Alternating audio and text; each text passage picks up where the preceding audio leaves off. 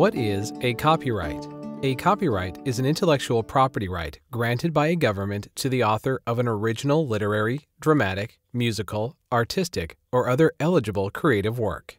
It gives the creator the exclusive right to control how the work is published, reproduced, performed, or displayed. It also allows the creator to control whether or not derivative works, such as a movie adaptation of a novel, may be produced. In the U.S., the founders set the legal foundation for copyright in the Constitution in Article 1, Section 8, Clause 8. This clause gives Congress the authority to promote the progress of science and useful arts by securing for limited times to authors and inventors the exclusive right to their respective writings and discoveries. Congress and the courts have interpreted the terms authors and writings very broadly. This allows them to protect many different types of creators and content. Title 17 of the U.S. Code allows copyrights to be granted to the authors of original works of authorship, including books, plays, choreography, graphic or audiovisual works, sound recordings, and architectural works. Typically, a copyright lasts for the life of the author plus 70 years.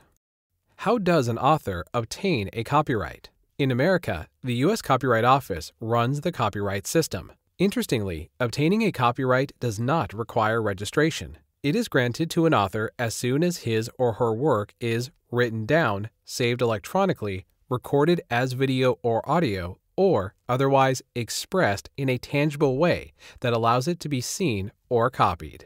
Copyright holders only need to register their copyright if they want to file a copyright infringement suit in federal court.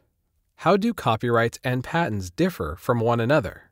While patents and copyrights seemingly try to accomplish similar goals, they are distinct from one another in important ways. Determining merit can be far more subjective for a creative work than for patent eligible inventions. For this reason, the U.S. does not have any examination system to determine whether a creative work merits copyright protection. This is not the case with patents. Patent and copyright systems are similar, however, in that they both recognize the importance of protecting the property rights of creators. Protecting those rights gives inventors and authors the incentive to create. By giving creators the incentive to create and share their ideas, the copyright and patent systems are designed to harness individual creativity for the public good. However, patents and copyrights use different approaches for promoting the public good. While ruling on Whitney v.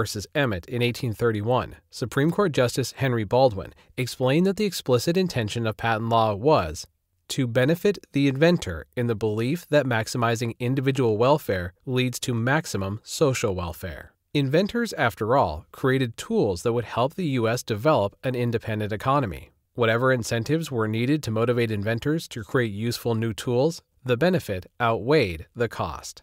With copyright, however, the rights of authors were thought to be at odds with those of the public. Zorina Khan, author of The Democratization of Invention Patents and Copyright in American Economic Development, explains Democratic values emphasized equal and widespread access to learning and the importance of information flows for maintaining political freedom, whereas strong copyrights impinged on the fullest attainment of these objectives. As an example, while a copyright holder has the right to prevent unauthorized use of their work, that right comes into conflict with the First Amendment right to speech, hence the doctrine of fair use. Lawmakers felt that creating strong patent rights but weaker copyrights best reflected the different incentives that motivated inventors and authors. Many thought that inventors were driven primarily by economic gain, while authors were motivated by fame just as much as economic gain. Supreme Court Justice John McLean emphasized that this distinction exists in the structure of U.S. intellectual property law itself. In Wheaton v. Peters, 1834, the first high court ruling on copyright, he wrote, It has been argued at the bar that the promotion of the progress of science and the useful arts is here united in the same clause in the Constitution. The rights of authors and inventors were considered as standing on the same footing.